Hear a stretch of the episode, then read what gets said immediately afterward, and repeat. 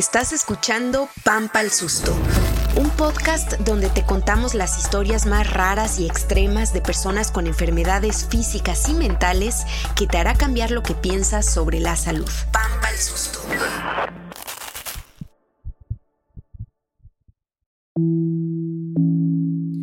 Hola, soy Itzel Gómez y esto es Pampa el Susto. Hoy les contaré la historia de Eric Gómez Jasso. A través de su enfermedad hablaremos del dolor, la relevancia de tener un correcto y temprano diagnóstico y a saber cuánto se gasta en una enfermedad que empieza como si fuera una caspa.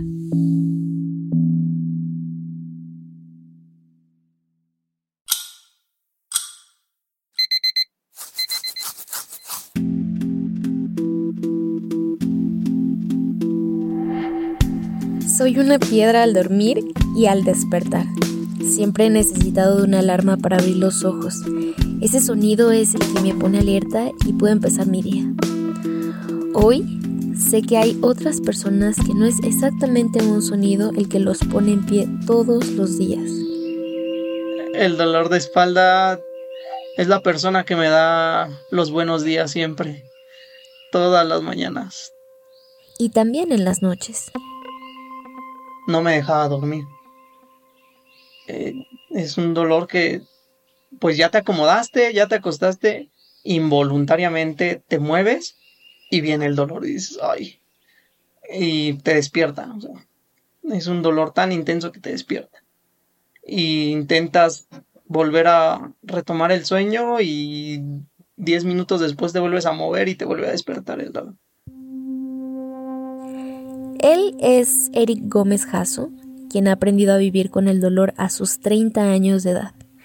Le pedí que me describiera ese dolor que él siente. Mm, ¿Has comido helado y que te duele el cerebro?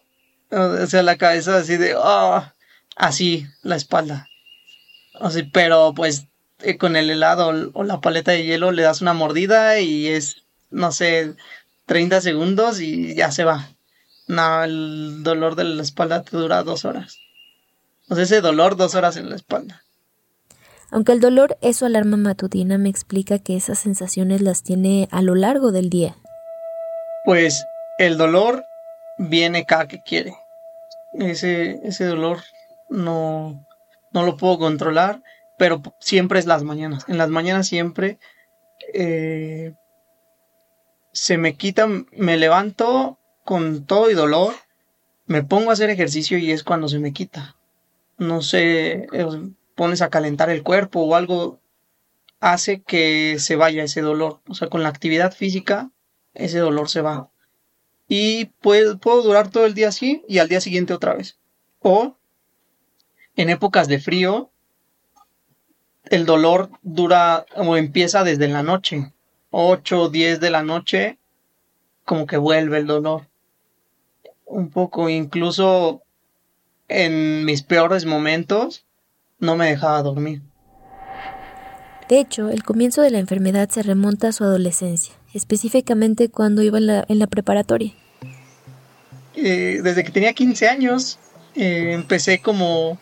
En ese tiempo yo me bañaba en las noches y así me metía a dormir. El cabello húmedo, o sea, me lo secaba lo más posible y ya. Y así me acostaba. Entonces en la parte de atrás de la oreja eh, me empezó a, a, salir, bueno, como caspa. Simplemente yo decía, pues es caspa, eh, me baño con, me acuesto con el cabello mojado y pues por eso, por eso ha de ser. Entonces fui a un dermatólogo y me dice, no, pues ese borrea. No, no te preocupes, toma estos shampoos eh, y ya con eso se te va a quitar. A pesar de haber seguido las indicaciones médicas al pie de la letra, lejos de mejorar, empeoró. El problema no se le quitó porque lo que tenía no era una simple caspa. Pues uno trata de cumplir, ¿no? O sea, cree que el médico pues siempre tiene la razón y confía en ellos. Y resulta que este shampoo me provocó más. O sea, ya no nada más tenía en la parte de atrás de la oreja derecha sino ya era más extenso, ya en casi toda la cabeza y demás. De, en eso te cuento, pues son como en un mes, en el periodo de un mes se extendió así bastante. Y pues ahí te empiezan a prender los bocos rojos, ¿no? Y dices, ah, caray. Eric ya sospechaba que había algo más, ya tenía laceraciones en el cuero cabelludo. No era caspa, era psoriasis, una enfermedad inmunológica que de hecho hasta la fecha no tiene cura y afecta distintas partes de la piel como el cuero cabelludo, los codos, la cara, palmas e incluso la boca. La psoriasis no solo estaba dañando la piel de Eric, también su salud mental. Pues a nivel mental pega mucho, así pega bastante. Y por lo regular que empieza en la adolescencia, pues aún más, ¿no? Porque estás, yo estaba en la, en la prepa, me acuerdo que usaba todo el tiempo un gorro, una sudadera con gorro, todo el tiempo, y mi cabello, eh, pues yo traía, traía chinos, traía medio afro, y con eso me lo cubría todo, me cubría todo y la gente me decía, incluso mis amigos ahora, sigo eh, viendo a mis amigos de la, de la prepa, me dice, pero es que yo nunca te vi que estuvieras así. Incluso sus propios amigos ni siquiera se percataron de esa enfermedad. Eric hacía todo lo posible para cubrir las laceraciones usando el gorro todo el tiempo. Te crea muchas inseguridades. Eh, hasta la fecha yo he sabido de gente que tiene 10 años con la enfermedad y aún así no es capaz de demostrar sus, eh, sus laceraciones, las, las partes dañadas de, de la piel, porque le da pena, o porque no se siente segura o por el que van a decir. Entonces si es, si te cambia, te pega bastante. Eh, te llega a pasar por la mente esa parte que dices, ¿y por qué a mí, no? O sea, ¿qué, hice yo? O, o, ¿O qué estoy pagando con esto? Preguntas que salen de la mente casi de manera automática cuando la salud no pinta nada bien.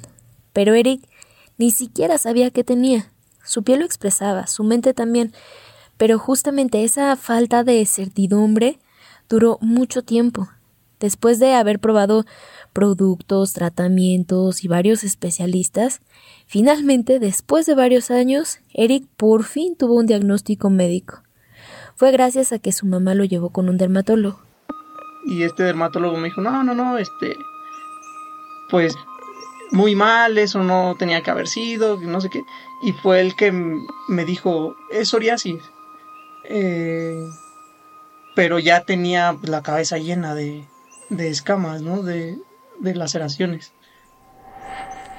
Según la Federación Internacional de Asociaciones de Psoriasis, hay 125 millones de habitantes en el mundo con este padecimiento. Eh, las cifras más recientes son del 2019. En el caso de México, aproximadamente hay 2.5 millones de personas con psoriasis. Para ponerle dimensión a los números, es como si se llenara casi 29 veces el Estadio Azteca con la gente que tiene esta enfermedad. La psoriasis es una enfermedad inmunológica que implica em, estados crónicos de inflamación tanto cutánea como sistémica y está asociada a otras enfermedades de índole reumatológico, cardiovascular y metabólico. Ella es la doctora Valerie Alcántara. Ella es dermatóloga mexicana, especialista en psoriasis y otras enfermedades de la piel. Le pedí precisamente que me explicara qué tienen las personas con psoriasis que otras no. Los pacientes que padecen psoriasis tienen un defecto genético, em, una situación, una alteración a nivel inmunitario que eh, propicia un incremento en la inflamación, tanto cutánea como sistémica. O sea, la alteración ocurre en esa red compleja que tenemos en todo el cuerpo de células, tejidos, órganos y las sustancias que estos producen y que ayudan al cuerpo a combatir infecciones y otras enfermedades. Eso significa que afectará, sí, obviamente a la piel, pero también a todo el sistema, porque no solamente daña una parte u órgano específico, sino a todo el cuerpo, a todo ese sistema. Y que esto propicia em, pues una cascada inflamatoria continua eh, que afecta eh, pues eh, las articulaciones, la piel. Ya se ha documentado que existen unas proteínas llamadas interlucinas que justamente elaboran ciertas células inmunitarias y son las encargadas de modular, ya sea estimulan o disminuyen, la respuesta inmunitaria. Em, y que además se ha visto que hay cierta predisposición a, pues, al síndrome metabólico, que son estos pacientes que tienen diabetes, presión alta y obesidad.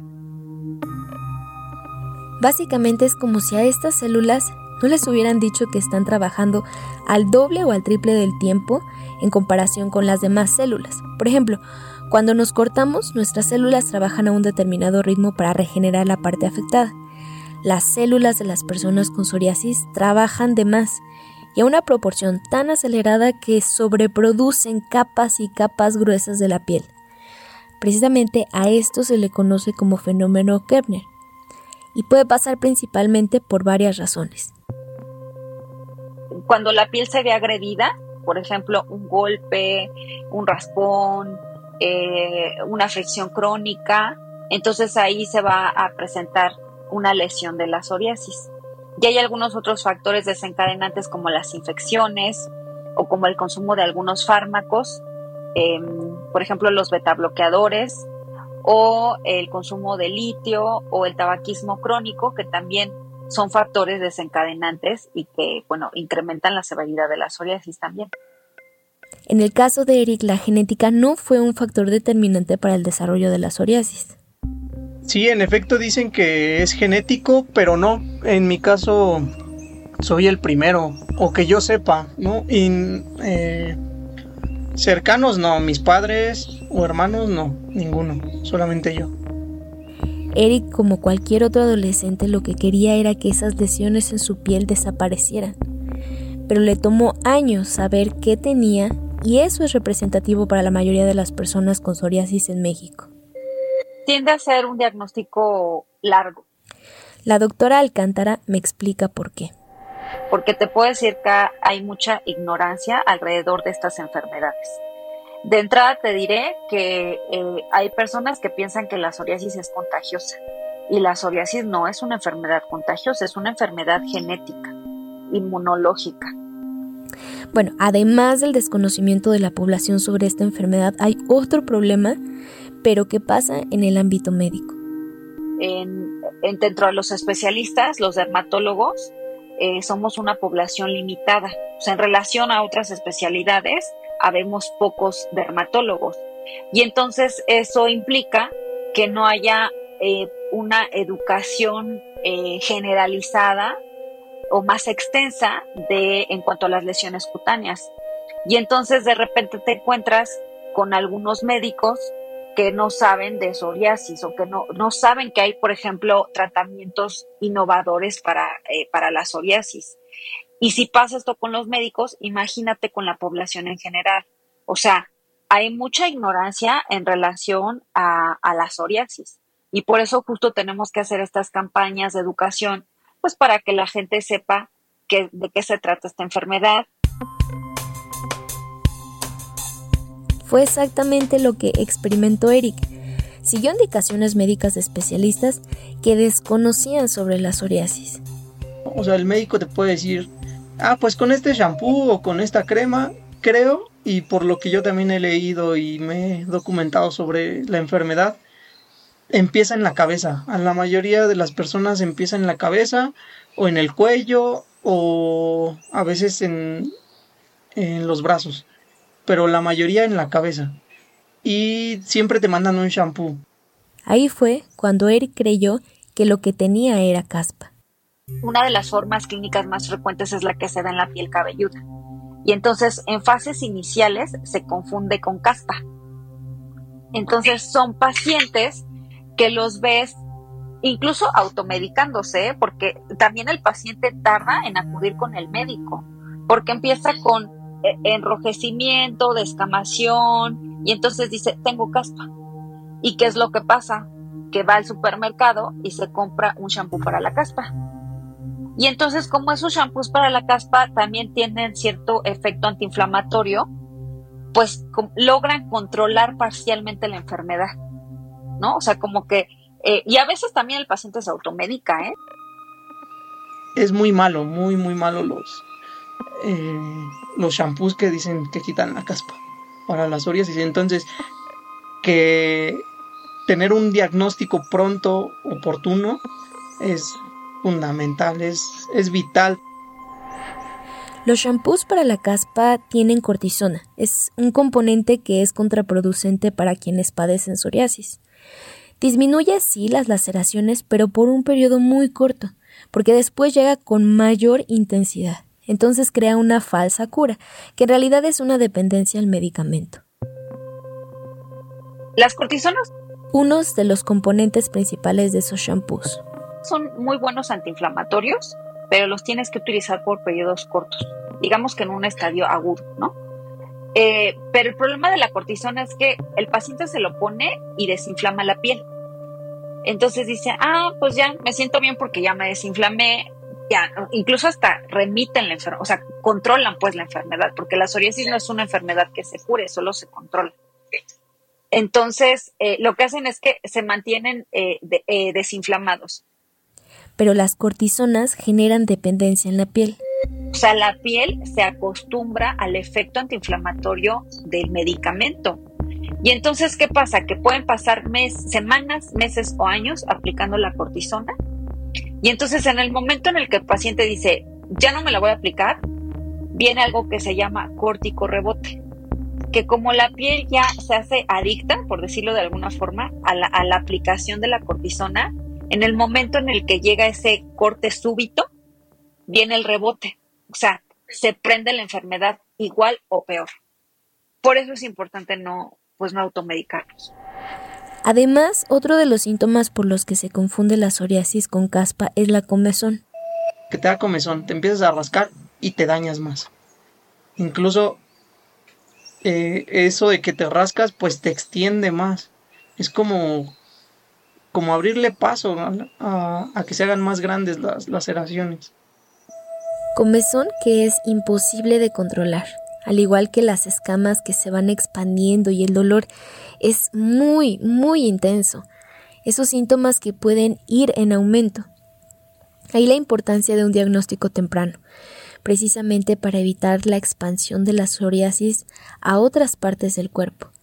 También, al ser una enfermedad poco popular, los remedios caseros suelen ser los primeros que las personas se aplican o también ir con otro tipo de personas que no son precisamente eso, especialistas, tal como lo cuenta la doctora Alcántara en su experiencia en las consultas. Muchos pacientes con psoriasis que vienen, em, que, que, los han visto otro tipo de, pues, de personas, ¿no? Que pues te diré que desde curanderos hasta cosmetólogos, eh, médicos generales, em, u, otro tipo de, personas que, pues que no le, ni les diagnostican ni pues ni les dan un diagnóstico oportuno, ¿no?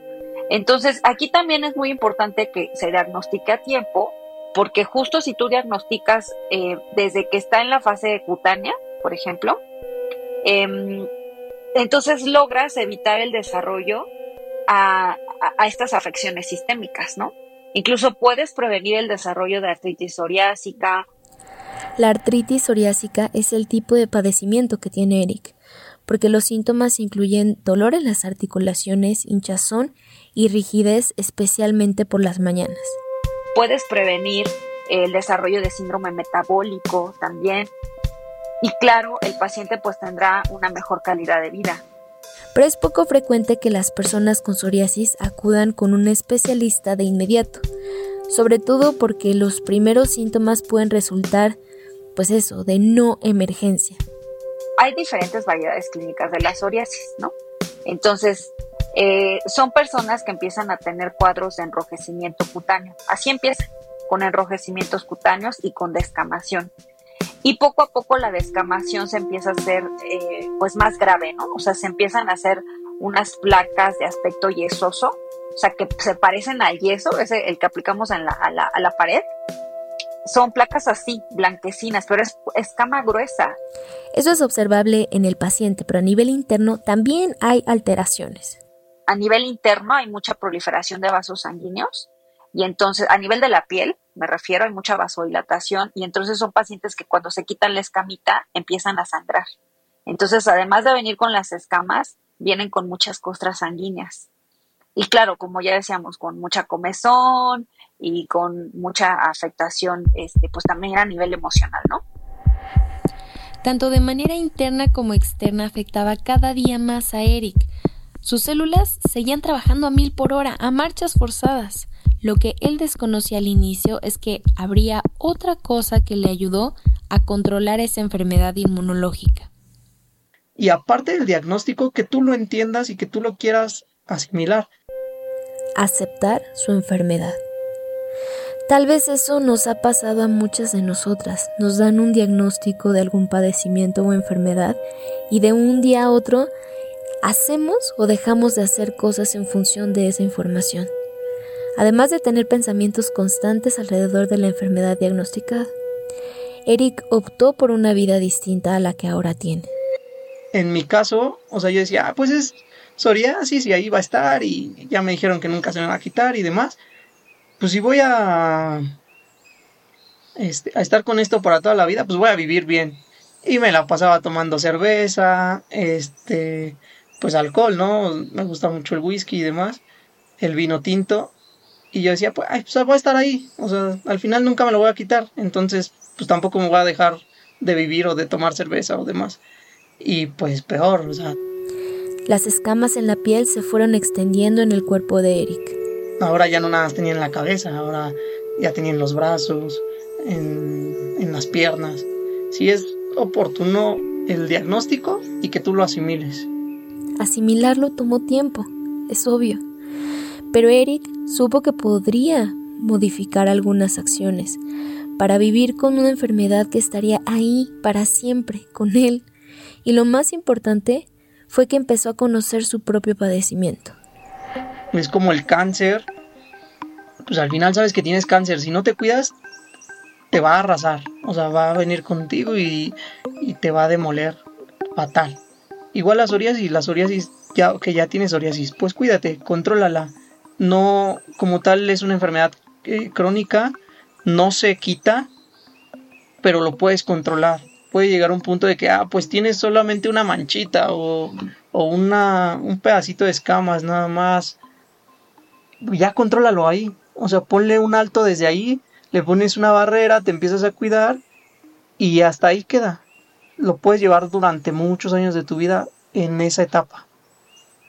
Pero si no te cuidas, o sea, va a venir con todo. Y te va, ya no va a ser una, ya van a ser... Eh, yo recuerdo que los médicos eh, que me atendían al principio, ya con la psoriasis diagnosticada, te miden como por palmas. Además del desconocimiento tanto de la población como de los médicos especialistas en la piel, se sumaba otro factor, el económico. Tener psoriasis sale caro. Aquí es necesario hacer un matiz porque dependerá del nivel de avance de la enfermedad, tanto del tratamiento que se requiera, así como de la edad del paciente. El tratamiento depende de la manifestación clínica y de la severidad. Eh, lo comentábamos hace un momento que si tenemos un paciente que tiene lesiones meramente cutáneas, o sea, digamos que está en una fase leve, pues perfectamente lo puedes tratar con, em, pues con cremas, ¿no? Con emolientes, con cremas humectantes, em, por ejemplo, el calcipotriol, el ácido salicílico, el alquitrán de hulla. Cuando damos este tipo de medicamentos aplicados, que lo que hacen es que disminuyen el grosor de la piel. En el mercado hay variedad de productos dermatológicos para la psoriasis. Hay quienes usan cremas especiales, hay quienes no, usan cualquiera. Hay otros que usan pues cremas dermatológicas muy, muy especializadas y demás. Pero en, mi caso yo no, yo uso solamente vaselina y últimamente he usado una crema este, dermatológica. Sí hay muchas, sí hay bastantes. Y lo que nos decía un doctor en algún tiempo fue que la psoriasis es una enfermedad para ricos. Es, de verdad, es una enfermedad para ricos porque todos los tratamientos, desde el más pequeño o, las cremas, son carísimas yo usando, te digo, nada más vaselina, o sea, cosas eh, muy baratas y que puedes encontrar muy fácil, pues por lo menos son, de pura vaselina son como 300 pesos al mes. También cuando ya existen otro tipo de manifestaciones clínicas, se usan otros medicamentos, por ejemplo, los tratamientos biológicos. Son moléculas que ya están dirigidas hasta directamente hacia esa interleucina que está elevada o este, esta, esta célula inflamatoria que está elevada en estos pacientes. O sea, son medicamentos dirigidos. Ok, recordemos que las células llamadas interleucinas en las personas con psoriasis son las responsables de las manifestaciones en la piel. Los medicamentos biológicos van directamente al causante de la alteración. Eso se considera un gran avance obviamente en la medicina, sin embargo es muy costoso. Pero claro, también hacer medicamentos tan nuevos, pues no son de bajo costo. Entonces, eso también es un problema con estos pacientes, porque yo te diría que para iniciar un biológico en psoriasis, el paciente necesita o tener seguridad social o un seguro de gastos médicos mayores, porque los precios oscilan alrededor de promedio 10 mil, a veces depende, depende del medicamento, ¿no? Pero 10, 20 hasta 30 mil pesos una ampolleta. Eso depende obviamente del medicamento, una ampolleta cada semana y después por un mes, por ejemplo, y ya después continuar este, con dos ampolletas al mes. Por eso la necesidad de contar con financiamiento externo para poder costear ese tipo de tratamientos que hasta ahora es lo más efectivo para la enfermedad. Son tratamientos que te ofrecen una mejoría de hasta el 90%, quizá un poquito más, que te desinflaman, que te quitan la cuestión del cutánea, ¿no? O sea, las placas de la piel desaparecen, mejoran mucho el dolor articular eh, y en ese sentido, bueno, mejoran la movilidad y la calidad de vida de, de los pacientes, pero también pues son de difícil acceso. Sí que ese tipo de tratamientos podrían ser pues accesibles únicamente a muy pocas personas.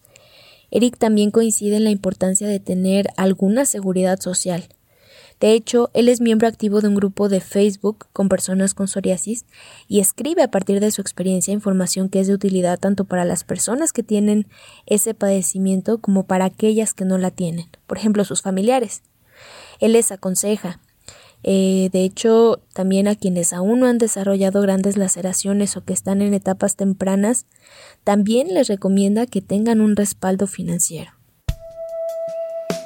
busquen un seguro de gastos médicos mayores. Porque es carísimo, es muy, muy caro. Te puedes llegar a gastar hasta 5 mil pesos en un mes por muy barato, dependiendo lo que tengas, ¿no? Dependiendo la gravedad. Entonces te digo, todo depende. No, no puedes poner, ah, pues es una enfermedad que vale tanto. Pues no, o sea, puede ir desde los mil pesos por muy económico al mes hasta los miles, mm, no sé, 20 mil, 30 mil pesos. Además, no solo es el tema económico, también es el emocional, el mental. Y es que nuestro cuerpo es todo un sistema, todo está asociado. Si hay una alteración en algún órgano, entonces se alterará todo el sistema.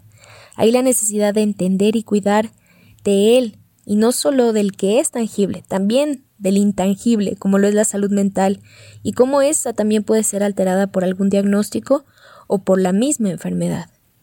La doctora Alcántara me cuenta de una paciente que recuerda mucho. Una mujer joven, eh, profesionista, independiente, que llegó con una eh, psoriasis muy diseminada que le afectaba la cara la cara, ¿eh? no nada más la piel cabelluda, la cara, em, obviamente el resto del cuerpo, tronco, brazos, ¿no? O sea, venía en una psoriasis severa y región genital. Entonces, imagínate tú el impacto emocional que puede tener una mujer joven en una edad eh, laboral activa con eh, pues una situación de enrojecimiento cutáneo severo en la cara a nivel genital que además claro te afecta una te afecta eh, una cuestión emocional pero también en el ámbito sexual. O sea una mujer joven con una vida sexual activa que no puede no puede tener una, una vida sexual pues porque tiene psoriasis en los genitales y además le afecta en el trabajo, más allá de eso le afecta en el trabajo porque viene con la cara roja y aparte la piel cabelluda descamada, ¿no? Y, además viene de, eh, viene de, de otras opiniones que le dicen que no hay tratamiento para la psoriasis, ¿no? O sea, imagínate el impacto que genera en nosotros como especialistas escuchar a un paciente que viene en una fase severa y que alguien le dijo que no hay tratamiento para la psoriasis. Entonces, pues claro, o sea, por eso yo digo, claro que tenemos que hacer, tenemos que hacer campañas. Las campañas a las que se refiere la doctora Alcántara son aquellas que en las que poco a poco y con información han modificado el comportamiento de las personas. Por ejemplo, para contrarrestar el aumento de casos de cáncer de la piel, se han hecho campañas para utilizar los protectores solares, ya como un elemento más de cuidado de la salud de la piel. Pues con estas campañas justo que se han dado para la detección oportuna del cáncer de piel, entonces ahora la población en general sabe qué es un filtro solar. No digo que se lo aplique, pero sí saben que es un filtro solar. Entonces, ahí vamos, pasito a pasito, este, pues tratando de educar a la población eh, en este sentido, ¿no? Que, hablando del cáncer de piel, que existe el cáncer de piel, cómo se manifiesta el cáncer de piel, que te tienes que poner filtro solar. Y entonces así podemos hacerlo con diferentes enfermedades, ¿no? Con la psoriasis. ¿Qué es la psoriasis? ¿Por qué se presenta la psoriasis? Em, que no te confundas, que no te automediques, ¿no? O sea, que yo te diría a lo mejor una campaña que diga, si tienes caspa y no mejoras, acude con tu dermatólogo porque puede ser psoriasis, ¿no? O si tienes descamación en las manos y no mejora, pues ve a tu dermatólogo porque puede ser psoriasis, ¿no? O tienes un hongo que no mejora o algo, en afección ungal que no mejora y además tienes afección articular, considera que puede ser una psoriasis, ¿no? Y entonces eso en la población este, general y también en la población médica y eso pues nos compete a todos en realidad, ¿no? O sea, nosotros desde nuestros consultorios educando a los pacientes, eh, pues quizá las autoridades sanitarias que se hagan también campañas, ¿no? De que se hable de enfermedades cutáneas y también ustedes, ¿no? Eric es de esas personas que están haciendo su propia campaña, desde una trinchera en redes sociales, interactuando con personas que o tienen años con la enfermedad o acaban de enterarse y no saben ni qué hacer. Hace algunos meses me escribió una, una persona y me dijo, oye, es que mi hija está muy mal, así, no se puede mover. Eh, su hija creo que es diagnosticada con artritis psoriásica. Me dice, no se puede mover y a veces hasta creo que exagera. Y le digo, si puedes, ah, me dice, ¿cuánto crees que me cueste esto? Le digo, no sé, le digo, puedes encontrar precios de tal a tal, de 300, 500, mil pesos. dice, ay, es que es muy caro, ¿verdad? Le digo, sí. Dice, oye, mi hija va a empezar con estos tratamientos y demás. Le digo, te va a salir carísimo. Si puedes, eh, mm, inscríbela al Seguro Social. Eric les responde y les aconseja, pero lo que él insiste mucho, especialmente en espacios públicos como el virtual, es que las personas sepan que cada individuo tiene necesidades, eso, particulares, y no se debe tratar la enfermedad como una generalidad, además de tener una red de apoyo. Parte importante en esto fue una, una chica, eh, tengo que decirlo, la mamá de mis hijos, que me ayudó bastante. Me decía, bueno, o sea, sí tienes psoriasis, sí tienes esto, pero no lo tapes, o sea, al final no tienes por qué ocultarlo, ¿no? Todas las personas tenemos algún padecimiento o enfermedad, sea leve, de gravedad o incluso crónica. Y aunque no hay cura para la psoriasis y a manera de prevención, hay varias cosas que una persona y en general todos y todas podemos hacer para mejorar nuestra calidad de vida. La psoriasis es una enfermedad cutánea, pero que también está asociada a cuestiones metabólicas. Entonces, yo le sugiero que, que tenga buenos hábitos, ¿no? O sea, que si sabemos que usted tiene esta predisposición a desarrollar diabetes y presión alta, pues que ya tenga unos buenos hábitos, ¿no? O sea, una buena alimentación, que haga ejercicio, que no fume, porque ya sabemos que también el tabaquismo incrementa la, es un factor predisponente para presentar psoriasis. Entonces, es muy importante que el paciente acuda con el especialista.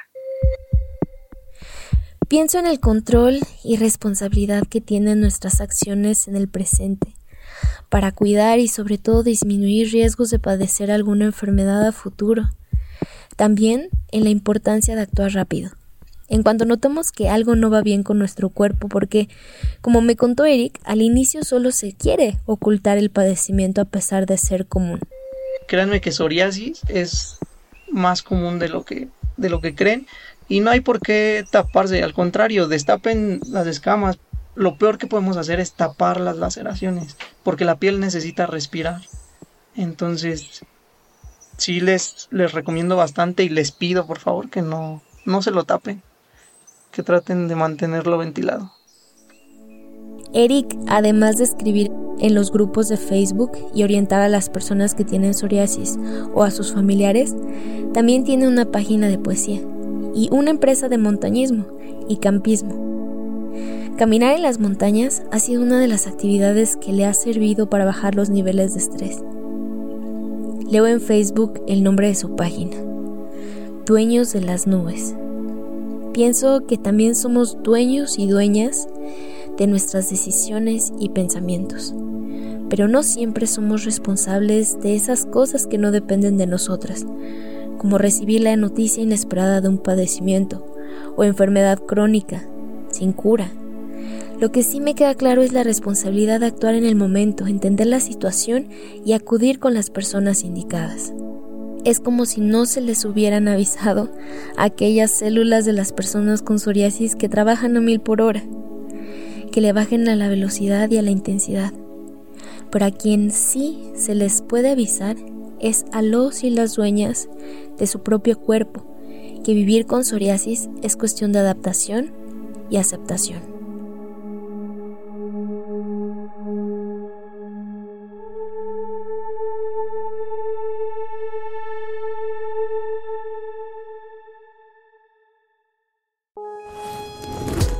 Pampa al Susto es un podcast colaborativo que hacemos Mari Carmen Clement, Itzel Gómez y Aleida Rueda. Carlos Antonio Sánchez se encarga de la producción y diseño de audio. El diseño gráfico lo hicieron Alonso Monroy y Luis Novoa. Escucha Pampa al Susto en tu plataforma de podcast favorita y síguenos en Twitter e Instagram. Gracias por escucharnos.